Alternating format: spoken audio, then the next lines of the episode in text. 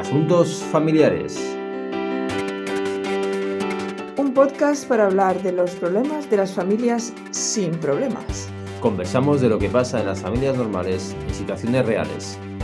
¿Empezamos? Empecemos.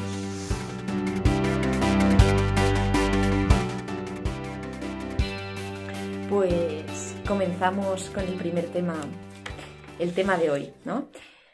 Hoy vamos a hablar sobre conocerse a uno mismo para amar mejor al otro. Es un tema, la verdad, que muy interesante y en el que, pues, vamos a, comenzar a indagar un poquito. La primera pregunta que, que planteaba doctor Trullols es ¿cómo sé cuándo me conozco lo suficiente para amar bien al otro? Bien, conocerse a uno mismo es un trabajo largo, para toda la vida, ¿eh? pero que hay que ir quemando etapas. Eso nos permite ir profundizando en la complejidad de toda la persona humana y la nuestra en particular, porque además el estudio de nosotros mismos, el conocernos a nosotros mismos, es, le corresponde un filtro mayor, que es el que somos poco objetivos, ya que no tenemos la, la distancia adecuada para valorar nuestros actos, nuestros pensamientos, nuestras emociones, nuestros sentimientos, pero hay que intentarlo. Pero sí que tenemos algunos signos que nos orientan sobre nuestra personalidad. Voy a poner dos ejemplos. Cuando yo tengo un claro pensamiento y sobre todo unas claras acciones que me conducen a un estilo de vida que facilite la vida de los demás, eso significa que tengo un estilo de vida altruista y no egoísta. Eso es un proceso madurativo a lo largo de nuestra vida. Este, este, proceso de maduración lo conseguiré a través de analizar con frecuencia el norte de mi vida, ya que un barco que sale sin rumbo, todos los vientos le son desfavorables, entendiendo por viento las circunstancias personales y de la vida que todos tenemos. Viviré así conociendo mis defectos, rectificando el rumbo, disminuyendo la afectación sobre los demás. Por ejemplo, la impaciencia, que podemos reconducirla con técnicas de espera, antes de dar una respuesta a una situación. Por ejemplo, el no saber escuchar, sabiendo que para saber escuchar debemos recordar que hay pocos temas que no sean dogmas, que sean dogmas de fe, que sean inamovibles. Todas las cosas se pueden negociar excepto algunas, y pequeñitas en la vida de familia.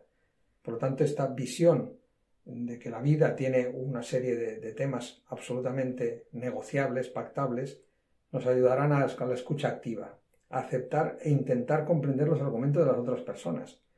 Así estaremos más receptivos a cambiar nuestros puntos de vista y a, y a, y a seguir conociéndonos más profundamente a nosotros mismos.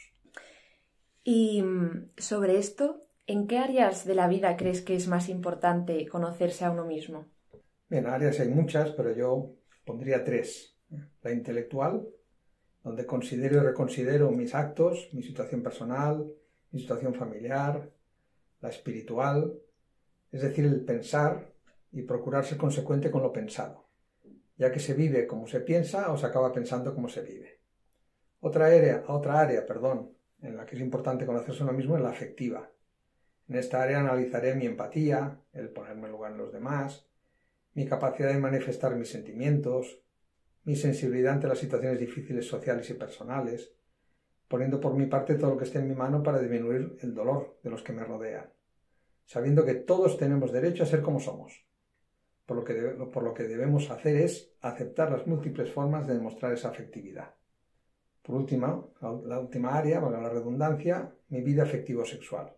Como persona que ha formado una familia o la va a formar, debo conocer mi capacidad de amar a través del lenguaje del cuerpo que es necesario que sepa de su importancia y de su trascendencia ética, ya que involucro a otra persona en este tema, de una forma muy íntima, en que dos personas se hacen una sin dejar de ser dos y puede aparecer una tercera. En esta área de la afectividad corporal debemos entender la importancia del el cuerpo. El cuerpo humano es la única posibilidad de hacer visible lo invisible, el amor. De ahí, la, la importancia de entender la sexualidad como un factor humano trascendente, que el diseño humano ha puesto a nuestro alcance, para que la administremos adecuadamente. Solo aclarar que debido a la desorientación en la que vivimos, el placer, en la sexualidad y en otras facetas de la vida, se ha tergiversado. El diseño adecuado del ser humano es que siempre, siempre el placer en cualquier circunstancia sea un medio, nunca un fin. De este último punto, me gustaría eh, rescatar esto que has dicho, doctor eh, Trullols, sobre la importancia del cuerpo, ¿no? Y cómo el cuerpo es al final, pues, em, esa herramienta o esa parte de nosotros, ¿no? Que nos ayuda a expresar, pues, ese amor y a acogerlo, ¿no? También. Esa importancia y esa bondad, o sea, lo bueno que es, ¿no? Y mm, también, también estaba recordando, ¿no? Que hay un autor, también referente en temas de lenguaje corporal, que es Gary Chapman, que él explica cómo cada uno ¿no? Pues se siente querido y, percibe, digamos, el amor eh, a través de, un de lenguajes diferentes, ¿no? Él explica que existen cinco lenguajes del amor. Uno de ellos sería el tiempo de calidad, ¿no? Pues el pasar tiempo juntos, compartir, pues no solamente muchas horas, sino aunque sean pocas, ¿no? Pero pues teniendo momentos pues significativos, ¿no? Con la otra persona. Otro, puede otro es el de los regalos, ¿no? tanto materiales como a lo mejor pues no tan materiales, ¿no? Pero pues estas muestras de cariño en este sentido, otros es los actos de servicio, ¿no? Pues que el otro si ve que estoy agobiado, pues me ayude con esto, ¿no? O si pues tengo que hacer un proyecto, pues me echa una mano con esta otra cosa, ¿no? Como el estar ahí. Después otro es el contacto físico, ¿no? Serían las caricias, los besos, los abrazos, ¿no? Todo lo que tiene que ver pues a nivel eh, físico. Y otro lenguaje serían las palabras de afirmación, ¿no? O sea, hay personas que se sienten muy queridas y necesitan como esa reafirmación de la otra persona a la que quieren, ¿no? Pues tanto sea para a, nivel de dar apoyo o de felicitar, pues si lo ha hecho bien, ¿no? Elogiar. Así que estos son los lenguajes que, que él describe y explica pues que cada persona necesita más de unos o de otros, ¿no? Y cómo muchas veces tendemos a amar al otro como nosotros queremos que nos amen, ¿no? Con ese lenguaje. Entonces, la importancia también de conocerse a uno mismo para poder explicarle al otro qué lenguaje es el que a uno le funciona, ¿no? El que a uno le hace sentir amado. Y por otra parte, conocer al otro, ¿no? A quien tengo delante, para también conocer con qué lenguaje del amor, de qué forma, ¿no? Esa persona necesita ser amada y se va a sentir más amada. Así que pues hasta aquí, por mí, hasta aquí el podcast de hoy, doctor Trullols. Muchas gracias.